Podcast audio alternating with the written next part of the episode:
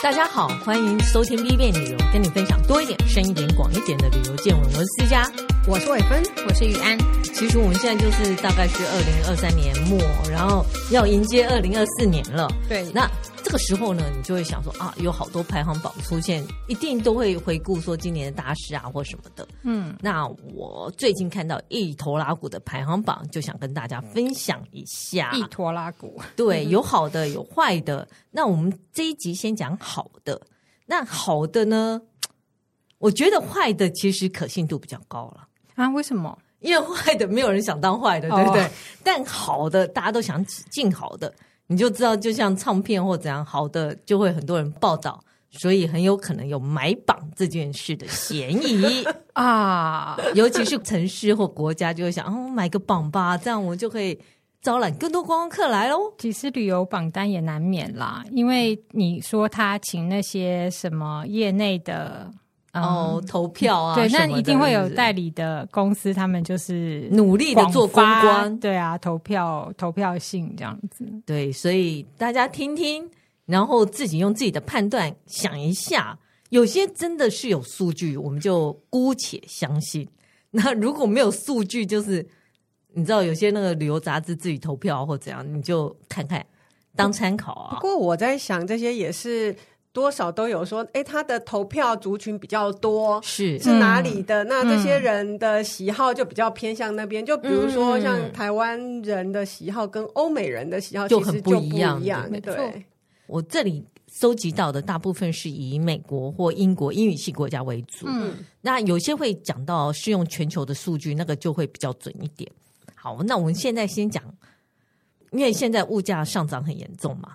那之前大家就想，但物价上涨，我还是要去玩，那怎么办呢？就去找一些 便宜的地方玩。在二零二三年就十二月，Condé Nast Traveler 啊就列出一个榜单，是二零二四年去玩最划算的国家。嗯，那它是用美金的汇率来呃做基准，那因为台台币是盯着美元嘛，所以我觉得参考性非常的高。嗯，那我大概介绍，他其实列出很多国家，我大概介绍前十名，然后还有一些提供参考。第一名是乌兹别克，他的意思是说吃东西很便宜，一餐大概五美金，而且没有什么很有名的饭店。哦，呃，所以呃，即便是 Higher Regency，一个晚上也大概是一百七十美金以下，哦，这是很划算，大概四五千块，比台湾便宜很多。乌兹别克，大家可以考虑。第二名是阿尔巴尼亚，然后他特别提到说，这是欧洲最被低估的旅游胜地，而且人潮不多，要玩现在赶快去。然后食物非常棒，然后你可以吃到很多羊肉用香料炖的羊肉非常好吃，还有很多起司。然后你住在河边呢、啊，一晚大概只要七十块美金，你看也很划算，大概两千多块啊。这样，第三名是印尼。然后，但他不建议去巴厘岛，他建议去其他地方，因为巴厘岛现在已经很贵了，度假村太多。是他建议去 Lombok，Lombok 我自己去过，有人翻成龙目岛，对，有人翻成龙坡岛，然后一个叫松巴岛，呃，对，松巴岛。上一次我们在讲那个呃节庆的时候，对对对对对，然后他就有原住民的比较奇特的庆典，但是他的岛上其实也有很棒的度假村。对，他说他算是一个旅游秘境。然后非常鼓励大家去。嗯、我觉得秘境是有点夸张啦，但是因为上面的饭店也不算少，嗯、只是可能因为交通的关系，所以便宜。就是你要相对其他岛屿的话，他去的人比较没那么多，嗯、而且它的原住民文化保留保留的很好。对对，对。然后他另外也建议去雅加达，他说吃的东西很便宜。哦，嗯。第四名他是甘比亚，甘比亚是非洲最小的国家。然后他就说，比起肯亚或南非啊。它一样，它野生动物非常的多，然后食物很好吃，因为它有港口嘛，有一些豪华游轮也都会停靠，嗯，他也很建议去那里。然后第五名是尼泊尔，他说尼泊尔是全世界最便宜的国家之一，尤其是现在美金很强势，非常适合去。我自己去过尼泊尔，嗯，如果你喜欢，因为现最近天气冷嘛，帕什米尔那边真的很便宜。还有人在代购，我想说，嗯，那不是二十年前我们 对 曾经都有的，好对。然后吃的我觉得也蛮便宜的，尤其是它其实前阵子有地震嘛，嗯、所以它经济其实一直都还。我有在想说，它那些古迹是不是都还呃修复修复的不错嘛了嘛？我可是我记得有一次大地震，可是前阵子又有一次大地震，对啊，对啊，所以不知道状况怎么样。嗯、大家还是可以去尼泊尔看看，接近圣山也是蛮好的。好，然后第六名是我比较少听到，但他很建议去是北马其顿。他说这个地方啊靠海。然后它的犯罪率超低，海岸风光非常的漂亮。刚刚事实上，你就把它当做是一个欧洲城镇，就是很漂亮，有那个白石砌成的街道，然后教堂很安静，然后很推荐大家去。第七名是塞尔维亚，他说尤其是贝尔格勒，他说贝尔格勒这个地方文化也算是欧洲文化之都之一，但比起巴黎或柏林便宜太多了。嗯，不过他强调只是现在。因为有可能将来会越来越多人，它就会越来越贵哦。Oh. 然后这个地方也这几年有很多的博物馆啊，跟一些现代的艺廊都开始有开设，然后夜生活也很热闹。重点是美金一百块以下的饭店很多，mm hmm. 这样也是哦，一个晚上三千多是非常可以接受的。然后第八名是印度，以饭店来讲，饭店选择很多，有像 bungalow 这种一个晚上大概六十块美金起跳，当然也有。极度奢华的旅馆，因为我们之前有介绍过，最贵的旅馆很多都在印度嘛，嗯、所以你你的选择性很多。然后，当然他也强调说，哎，因为餐厅很便宜，你可以去吃。第九名是马来西亚，然后就是他强调是街头小吃啊，或者他说以吉隆坡来讲，散步就可以了，所以你就会省下交通费。然后，当然你还有个免费的自然景观，像海岸呐、啊、沙滩呐、啊、茶园呐、啊。这些都不用钱啊！第十名是埃及，我们一直以为埃及很贵，可是重点是因为埃及镑现在狂跌，所以现在是很值得去的地方。然后他最近新的旅馆也开了，像那个亚历山卓港有个四季饭店，嗯，还有一个 St. Regis 在开罗，这都是非常顶级的饭店，最近都开了。然后明年大埃及博物馆也会开。他建议，嗯，就像我们会换很多日币，也许你可以考虑换一些埃及镑试试看。其他一些地方，比如像马达加斯加、菲律宾、哥斯达黎加、斯里兰卡、巴西、越南、蒙古、墨西哥、南韩、匈牙利，都还蛮算是去玩，花费算是很节省的地方。另外提到另外一位是南非，他说南非啊，你想想看，十年前它的汇率是一美金换八点五七块南非兰特。然后现在是一美金可以换到十八点三，所以你看多划算。嗯嗯，我觉得南非，呃，不过它自然是要考虑一下，但呃，当地的像一些酒啊，或者是海鲜都很值得一吃啊。你就尽量避开开普敦会比较安全。老师说，可能比较不适合单身旅行吗？我觉得他们贫富差距太大了，所以你自己就。开普敦很像是一个白人城市，但以他们的首都来讲，就比较危险一点。嗯，嗯，这是明年度。如果你今年没有赚到什么钱，那也 看不到年终奖金在哪里，就选这几个地方去玩玩。欸、然后，如果想去欧洲，选个塞尔维亚吧，因为他他一直强调塞尔维亚很有可能要开始大涨了。塞尔维亚哦，对，还有前面讲那个阿尔巴尼亚嘛，对，阿尔巴尼亚也很适合，适合，对，他说这都是被低估的国家，嗯，然后讲完最便宜的，这个是最便宜的排行榜嘛，对，然后第二个我们要来讲最佳美食城市，这个最佳美食城市啊是康泰纳斯德的这个旅游媒体选出来，他是让读者投票，嗯，十月公布，他选了十家，那我觉得。好啊，嗯，虽然没有台湾，但好啊，大家就是听听，就十大前十大城市这样子。第十名是南韩的首尔，第九名是罗马，嗯、第八名是加拿大的维多利亚岛，第七名是澳洲的墨尔本。那我前前几名，我想大家都很熟了。去南韩，我们知道要吃什么，远比美国人多。那罗马当然就吃那些啊。啊，维多利亚它是强调它是一个。多元民族有各式各样的食物可以吃。嗯，那第七名是澳洲的墨尔本，它特别强调是 brunch，它那边 brunch 非常有名，记得去吃。那第六名是魁北克，然后他强调有两个可以吃的，一个叫普丁，名字跟俄罗斯 总统很像。听说他们最近想要改名，普丁是什么呢？呃，以前有温蒂汉堡，嗯，哎，年纪大一点的人大概记得，它就是有那种薯条，上面会淋那个肉汁，嗯，然后再撒起司，起司的那种。哦、在那个电影院附近也有一家有，对，有一个叫疯狂爱尔兰薯什么东西，对对对，类似那种，就是上面又搅很多那个东西，这叫 poutine，在魁北克，汤可丽饼也很不错，然后肉派也很不错。啊，第五名是西班牙的马马拉嘎，嗯，马拉嘎被誉为欧洲最友善的城市。哦，然后他建议吃的是沙丁鱼跟番茄冷汤。啊，第四名是墨西哥，当然墨西哥就是吃墨西哥 taco 啊什么的。第三名是拿坡里，那没有什么好讲，就是披萨，披萨，披萨。因为现在连台湾的一些披萨店比较小间的，到后来还会强调他是有拿到拿坡里的认证。对，嗯。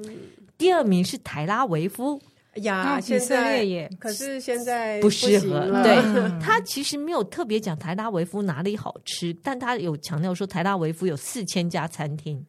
我想的就是餐厅很多，那你爱吃什么就吃什么。然后第一名是西班牙的 San Sebastian 哦，巴斯克。对这个地点，我记得我去年有讲过，就是一直讲说今年应该要去玩，最后我没有去玩。好，哎，它这个地方是海鲜，海鲜很有名，大家可以去。嗯、然后另外我同时参考，你知道，我记得台湾那时候因为猪血糕，因为猪血糕还是臭豆腐，被 CNN 选为最恶心的食物，就很介意很久。嗯、那我们因为这是好的排行榜。所以 我们是好的，好。对，我们要介绍是全球十大美食哦，就是一道一道的。呃，它是依照国家，哦、然后这个国家哪些好吃，当然它也有讲不好吃。但我们因为是好的排行榜，今天是做福德来的，所以我们就介绍好吃的。好，哦，这篇报道一直在与日更新。他只二零一七年写了，然后他二零二几年他就一直更新更新更新他。嗯，嗯，那我现在看到这一份是呃十月的最新的一个版本，比如像第十名，他说在美国你一定要吃起司拌汉堡跟巧克力饼干。好，我我大概可以刚从美美东回来的 cheeseburger。应该有很多可以吃的。Cheeseburger 的变化是很多，嗯、对对，只是把它放在好吃的排行榜里，它很疗愈啊，不管怎么样都很疗愈。好，好。然后巧克力饼干也是很有名的，嗯、因为他说他们巧克力饼干是一九三零年发明的，像 Oreo 这种东西就是还蛮还蛮疗愈的巧克力嘛，对不对？嗯。嗯，然后第九名是墨西哥，当然他就介绍 taco 是一定的。还有一个是 mole 蘸酱，嗯、哦，你很熟，算是蛮有名的一个蘸酱哦。嗯、那就是什么有有有加上巧克力的辣椒跟巧克力的一种蘸酱，嗯、对对对。哦、然后他还介绍一个是用叶子包起来的一个食物，它 tamales，对对对，哦玉米粽，对，就玉米粽，好，这个一定要吃。那第八名是泰国，泰国是 Tom Yam Goong，嗯。呃。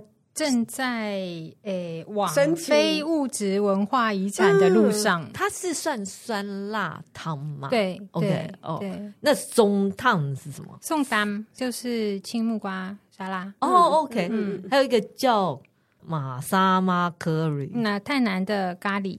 哦，oh, 好，对，这三道他建议吃。啊，第七名是希腊。希腊当然他就介绍哦，橄榄油最棒啊。嗯，第六名是印度，他特别强调是茶很值得一喝。他的茶应该就是茶奶茶，对，奶茶加了奶的。嗯嗯，还有一个叫 Dal，但我不知道 Dal 是什么。Dal 是扁豆哦，对，扁豆咖喱，他们的扁豆咖喱很有名，可以做成各式各样的咖喱哦，素食的或者是加羊肉什么去煮的。嗯，OK。然后第五名是日本，其实日本。以台湾人的角度来讲，应该要有嘛。日本他就介绍吃味噌汤啊、苏西啊、天妇罗。好，嗯、然后第四名是西班牙，churros，churros 是 churros 是我们像是油条，油对，呃、但是它的面粉感比较重，对，然后会弄成一圈一圈这样子，对，一圈或直的一条都有。那它通常是甜的，撒糖粉，嗯、然后再沾巧克力，浓浓的巧克力、嗯、或冰淇淋，嗯嗯嗯嗯，对。然后。另外一个是伊比利亚火腿，然后第三名是法国，他介绍就是马卡龙啊，法国面包跟瓜牛。因为他法棍不是也有被 对 baguette、嗯、对选入非物质文化遗产？对对对嗯，真正好吃的就是外面很硬，然后里面非常软，是他觉得不能说硬，哦、很脆，对，对很脆。第二名，他也选了中国，哎，这也是应该的。他说养茶、嗯、烤鸭、叉烧、小笼包、咕咾肉，都咕咾肉，咕咾肉是外国人吃的，真的，这真的是一个 CNN 选出来。我想咕咾肉是有什么了不起？就是他们酸甜猪肉，酸甜猪肉，对不对？对，然后因为他他英文写酸甜猪肉，我想。这不就是咕咾肉吗？是那个什么拉斯维加斯 buffet 都会有那个吗？对啊，可是外国人真的就是他们爱中国食物里面，他们第一道就是咕咾肉。Oh, 对，好好咕咾肉，你就觉得啊还好的，这不是给对吃中式食物的我们参考的。啊，第一名是意大利，嗯、然后当然就是披萨，然后肉酱面、意式腊肠，当然他特别强调咖啡，非常值得试试看，去那边一定要喝一杯。嗯嗯。这是有关美食的部分，那我们接下来就要讲哦，全二零二三年最快乐的国家是哪些？那这个很多人都会比较少讲它的出处，那我这次会告诉大家，它的出处是 Gallup World Poll。事实上，它是一个意见调查。他从，美国大概发出一千份，让呃居民自己评估，然后最后算出来算是。平均生活评估叫 Average Life Evaluation，针对六大指数哦。因为之前大家都直接讲快的，六大指数包括一收入的 GDP，二身心健康，三社会资源，然后四是你有做决定的自由，算是你有人权。嗯，然后五是你有没有捐钱？他他把这个当做是说。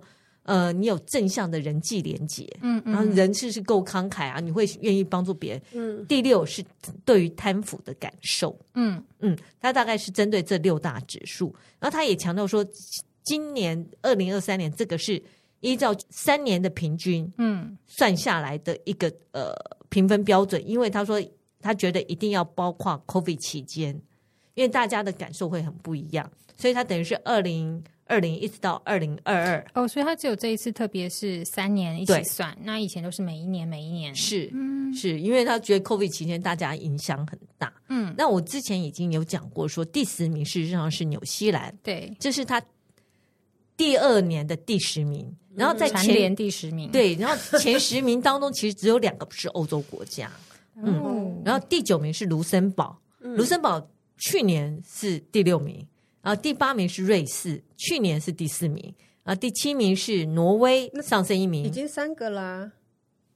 欧洲国家的话，哦，唯二不是欧洲国家，纽西兰是唯一嘛？啊，唯另外一个其实是以色列，以色列是第四名，对，那其他的都是欧洲，对，然后像挪威是第七名，啊，瑞典是第六名，啊，第五名是尼德兰，但我发现大家还是叫它荷兰，它是平。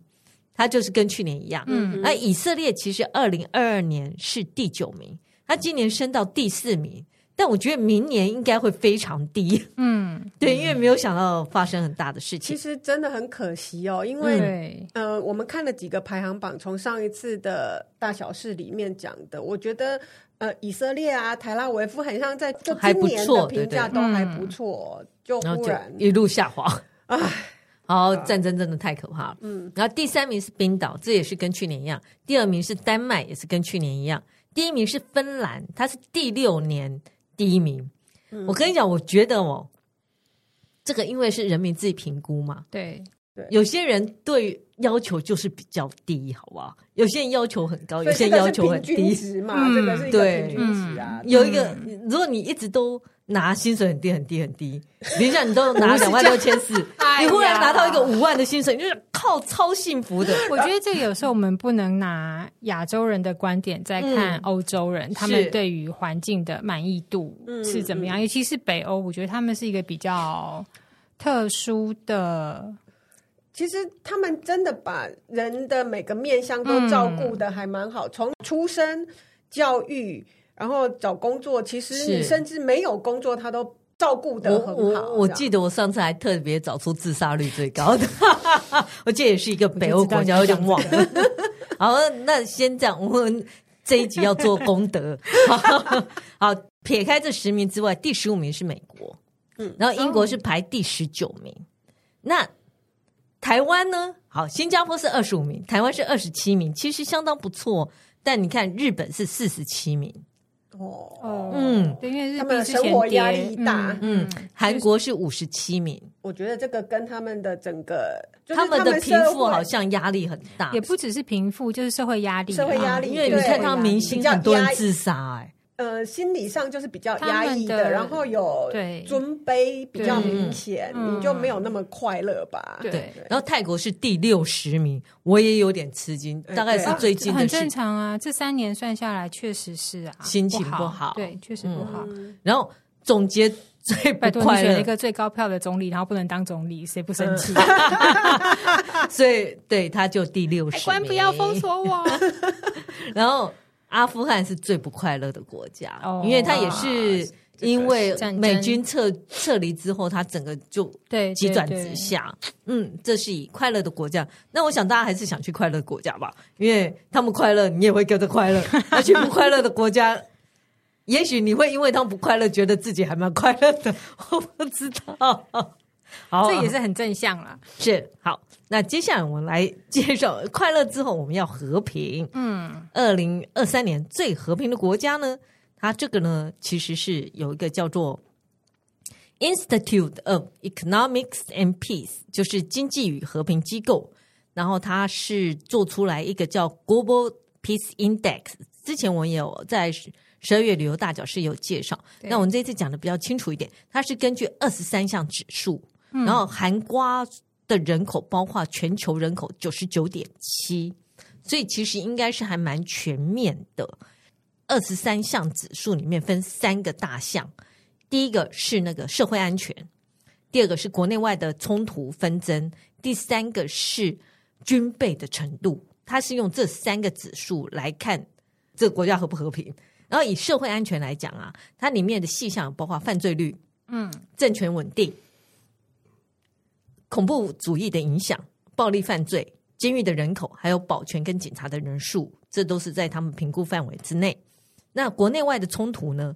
包括他这个算的超细的。他说，比如像，比如像国内有冲突，有一些纷争，有多少数量，维持多久，程度有多严重？嗯，嗯。然后，如果是有没有造成死亡？然后，如果是国外外界的纷争，他就会说这个强度很强吗？然后我们呃，这个国家在里面的角色是什么？所以它细项分得很非常细，嗯、所以算是一个我觉得值得参考啦。因为像它第三项是军备程度，它还去算军人的数目以及你的重武器跟核子武器的装备哦，还有你随时可以拿到武器的程度。感觉是目前听起来最比较值得信赖，对对对对对。好，他评估了一百六十三个国家。那我我们先讲最和平的啦，最和平前十名其实也是欧洲居多，冰岛、丹麦、爱尔兰。爱尔兰我又觉得有点好奇，还是说北爱比较呃南爱 OK，北爱不 OK？还是好，反正爱尔兰最近其实事情没有以前那么多了，嗯、倒是真。嗯、然后第四名是纽西兰、奥地利、新加坡、葡萄牙、斯洛维尼亚、日本、瑞士，这是前十名安全的国家。好。那另外一方面，你知道台湾排第几名吗？台湾排第三十三名，还好，也还不错啊，还好，因为它这个差距好小哎、欸，都是一点几，就差零点几，它算是超细的。然后讲啊，台湾还好还好，哎，我们也是跟紧跟在西班牙后面，是，然后在意大利前面，嗯嗯，然后以色列在。这个时候是一百四十三名，就已经不太和平，哦、因为它一共有一百六十三个国家而已。对，它跟周边国家的冲突本来就比较多。但巴勒斯坦是一百三十四，比它高很多。没想到哦，好的，就就发生了。它本来比以色列安全，然后现在没有了。然后我也分享一下倒数十名，倒数十名几乎都是在。呃，非洲或中东，像阿富汗是倒数第一名嘛，然后也门、叙利亚、南苏丹、刚果、俄罗斯、乌克兰、索马利亚、苏丹跟伊拉克这几个国家，就是不是在战乱的话，就是他们犯罪率很高，请大家就小心避开。那以色列跟巴勒斯坦其实本来排名就不太好啦。那现在当然也是要避免前往比较安全。嗯嗯，然后接下来呢，第五个排行榜，对，因为是做功德来的，所以 做功德的一集，所以我要告诉大家，我们如果是单身，我们要去哪里找爱呢？Oh. 就是粉红泡泡很多的地方是哪里呢？我们就往那边走，也许有机会，但很可惜，它都是以美国为主啊。其外，其他国家是比较不在乎，对，比较不在乎，随便啦，有就有，没有就算了。对，我有两个数据，第一个我先跟大家讲，第一个数据是二零一七年，它是那时候就有一个叫 Wallet Hub，然后它是比较一百五十个美国城市。你看，二零一七年就一亿九千万的美国人单身，其实单身人真的超级多。他怎么去比较这个城市是适合你去寻找爱情呢？它是三个指数，一个是约会经济，第二个是浪漫指指数，第三个是约会机会。然后三项里面还有二十九项数据，你看他故意写的很复杂。你看他平均的酒吧跟餐厅数，嗯，还有网络约会的。几率还有单身人口的人数，他是希望单身人口人数越多，你越有机会遇到别人。嗯，嗯，然后算下来，他说有十三个城市很建议大家去看一下。第十三名是休斯顿，其实大部分都是大都会：休斯顿、芝加哥、亚特兰大、呃洛杉矶、迈阿密、凤凰城、拉斯维加斯、奥斯汀、波士顿、圣地亚哥、西雅图、奥兰多跟旧金山。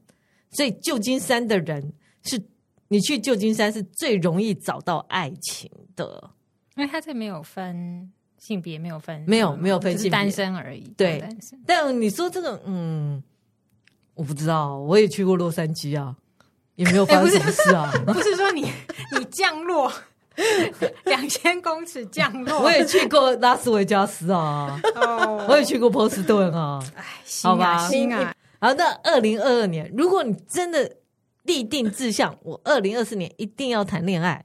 好，他现在二零二二年另外一个数据就讲了，说其实美国在 COVID 之后啊，COVID 期间就早办很难，因为有社交距离嘛，大家要隔离，所以啊，他说以其实以一九五零年的时候，美国的单身人口，男生是二十六点四，女生是百分之二十，然后你到了二零二零年，居然暴增。因为那时候就已经开始有 COVID 开始进行了，暴增到美国女生有三十点六是单身，男生有三十六点六是单身，就是这近十年来未婚人口激增，给大家一个明灯，就说好，你未婚，那你就去这这边去试试看吧。好，然后他是怎么算的呢？这个数据是找单身人口比较高的，性别比较平均的，然后离婚率低，表示大家比较呃。这里的人比较快乐，然后成功率比较高，然后餐厅跟娱乐设施密度很高，因为这样就有机会认识到别人。以美国来讲，美国的西部跟北部男生单身比较多，女生的是东北部跟东南部单身比较多。单身人口最低的是犹他州，我想这是因为摩门教。是哦，OK，嗯嗯嗯，然后。其他单身人口最高的是南方的密西西比，大概四十点一，百分之四十一点一都是单身。还有路易斯安那百分之三十九点一，还有阿拉巴马三十七点一。那我觉得可能也是农业啊，或者是农牧业。现在这个数据呢，它就讲的非常的有一回事。他说他是根据美国统计署，根据每一万人的单身比例，然后单身他还特别限定是未婚或。而且要未跟未婚伴侣同居哦，oh. 就是真的是单身的，不是只是没有人在约会的这种，不是只有呃表面上呃未婚，但是同居。对对对，对他要真的单身，文件上好，就是 paper 对实际单身，然后离婚比例就像我刚刚讲，这些都是呃根据美国统计署的二零二零年的数据。嗯，然后他说，哎。总体来讲，加州跟纽约州都还蛮适合大家去找爱的。嗯，因为它分的太细，我这里就以以十万居民以上的大城市来、哦、来介绍。好，嗯，第十五名是波士顿剑桥这里，嗯，然后第十四名是西雅图塔科马，嗯，就是他们的首都。然后第十三名是匹兹堡，第十二名是哈佛，第十一名是丹佛，第十名是纽奥尔良。那纽奥尔良我也特别再介绍一下，它这里是全部单身人数最多的，百分之四十点三的人口都单身。嗯，哎，所以接下来那个嘉年华对就去那边机会了。对，难怪那边很疯狂，因为百分之四十点三都单身。好，好第九名是 Milwaukee，然后第 Milwaukee 在哪里啊？其实我没有去过，Wisconsin，对对，也是中部的农业州。哎，那第八名也是 Rochester，这个也是我不太熟的地方。纽约州，嗯，第七名是纽约市跟纽泽西，嗯，然后第六名是呃水牛城，嗯，第五名是檀香山。我也觉得好好奇哦，檀香山为什么火浓噜噜？因为夏威夷这个地方应该大家都很快乐啊，是人家去度蜜月啊，不表示那边的人，嗯，可能觉得。没送，不是这样，还是因为他遇不到别人，遇不到别人这样。哦。好，啊，第四名是圣地亚哥，第三名是旧金山、伯克莱这一带，嗯，然后第二名是洛杉矶跟长滩这一带。然后长滩来讲啊，它有一个很有趣的，它是每一万人的平均餐厅跟娱乐设施最高的，它百分之四十一点二，就是那边餐厅跟好玩的地方很多，嗯，然后容易遇到人。那第一名呢？其实也不惊人，就圣荷西啊，就戏骨啊，戏骨有一半的人，男生哦，百分之五十皆单身。工程师们是的，如果女生想要嫁出去，可以考虑去戏谷。我也有很多同学也是结婚之后去戏谷，或者也是嫁去戏谷。哦，嗯嗯，然后他说他的离婚率也是。全美国最低的，他只有百分之七点四，太太都很快乐，老公不在家去赚钱，太太就快快乐乐在家里。欸、好，对，我想要离婚率低，嗯，应该是因为这个原因吧。但离婚率高的是哪里？檀香山跟洛杉矶，他离婚率到八点五，就是是因为他单身的人比较多的原因。不是，那因为它其实有分几个指数嘛，嗯嗯、然后离婚率是它一个指数，哦、嗯，然后它这个指数里面，圣荷西是最低的，但洛杉矶跟檀香山是最高的，以离婚率来说，离离婚率高，所以单身比例高变多了，是不是？嗯、然后如果你要找爱，我建议啦，嗯，圣荷西真的还不错，我同学一直叫我去，但我迟迟没去，啊，去吧，好好好，好，那接下来呢？像这个粉红泡泡，我们就先搁一边，认真的看待自己的人生。现在我们来介绍全球最美的十五处景点。没有，你粉红泡泡结束以后就一起去最美的景点啊！哦，蛮合理的。我以为你是要讲什么，这样不错。很久以前，美国国家地理杂志有说，你说你此生必去的景点，不过已经很久了。那我现在这个是，我们就先讲说最漂亮的，然后你就可以去看看。它是库阿尼，库阿尼它算是。地接社就是旅行社都会跟孔阿尼接触啊，孔阿尼会帮你处理好所有在地行程、呃、在地行程啊、嗯、车子啊、旅游机票这个，所以他很能够掌握到很多旅游的资讯。专门接外国旅客到当地旅行的旅游规划这样子。嗯，然后他甚至于自己，我记得他还有出旅游巴士可以去做。哦、嗯，他有他有专门业界的，也有对一般散客的。嗯、然后他在二零二一年呢，好，他又讲了一个。因为漂亮这件事，他不断讲漂亮这件事是一个很主观的，对，所以他又仿佛用了一个伪科学的方式。什么怎么叫伪科学的方式？他让测试者去看五十个著名的景点图，然后用 AI 去监测观看者的眼睛活动。然后我们不是讲 eye catching 吗？嗯，他说观看者眼睛停留在哪一个景点最久？他就觉得那是最漂亮的地方，会不会只是因为看不清楚，或者是他 只是太惊讶？那是什么东西啊？对啊，对，好，就伪科学，大家姑且听之。好，嗯，我就从第一名介绍，第一名是加拿大的佩托湖，我是没去过佩托 Lake，它是班夫国家公园的冰川湖，嗯、我有看一下那个图片。冰川湖的湖水都非常的蓝，而且是那种 Tiffany 蓝，对 Tiffany Blue，嗯，周围又是因为是班夫国家的落基山脉，所以很漂亮，嗯。嗯，我是觉得值得去，还蛮漂亮。嗯、第二名是马尔蒂夫的 Meru 岛，嗯，好，我不知道那个岛在哪里，嗯、它其实就是一岛一饭店嘛，嗯，所以它也是水上度假村。那我看了很像，你知道之前有那种什么？轨道船魔咒就是加勒比海海盗，就是那个、嗯、呃，强尼戴普演的那个。他曾经有一集，我就觉得很像，因为他那个白沙是这样蔓延出去的。哦，你说在那边拍吗？他应该不是，可是我觉得景色很漂亮，嗯，就是很很漂亮的白沙，然后很浅浅的、很清澈的海水，很值得一去，而且只有船可以到得了。然后第三名是英国的侏罗纪海湾，那。大家如果有想念台湾刚刚断掉的象鼻岩的话，它长得超像的。它是英吉利海峡旁边的一个世界遗产，真的非常像。而且它，我是觉得它鼻子不会断掉，因为它鼻子非常的粗。那如果想念，就去那边怀念一下，凭吊一下好了。好，第四名，美国的优胜美地，我有去过，我觉得很漂亮，因为。他们叫 Sequoia，就是那种红杉，红杉很大棵的红杉森林，我觉得很美。对，嗯，被你讲的很大棵，好像是可以拿它下来在手里面转。哦、你可以抱着它，然后就觉得很快乐，这样。啊、嗯，然后第五名是纽西兰的 Tekapo 湖，嗯嗯，它本来就是很漂亮，因为它也是雪水融化，对，然后就是很蓝，然后有强调说一年它有两千四百小时的日照。好，第六名是美国的尼加拉大瀑布啊，大家都觉得它很漂亮，嗯，值得一看。第七名是威尔斯的 Snowdon 山，嗯，嗯不了。好，第八名我们不熟，对，我觉得第八名还蛮漂亮。菲律宾的公主港市的地下河国家公园看起来很特别，然后就是里面感觉很有那个。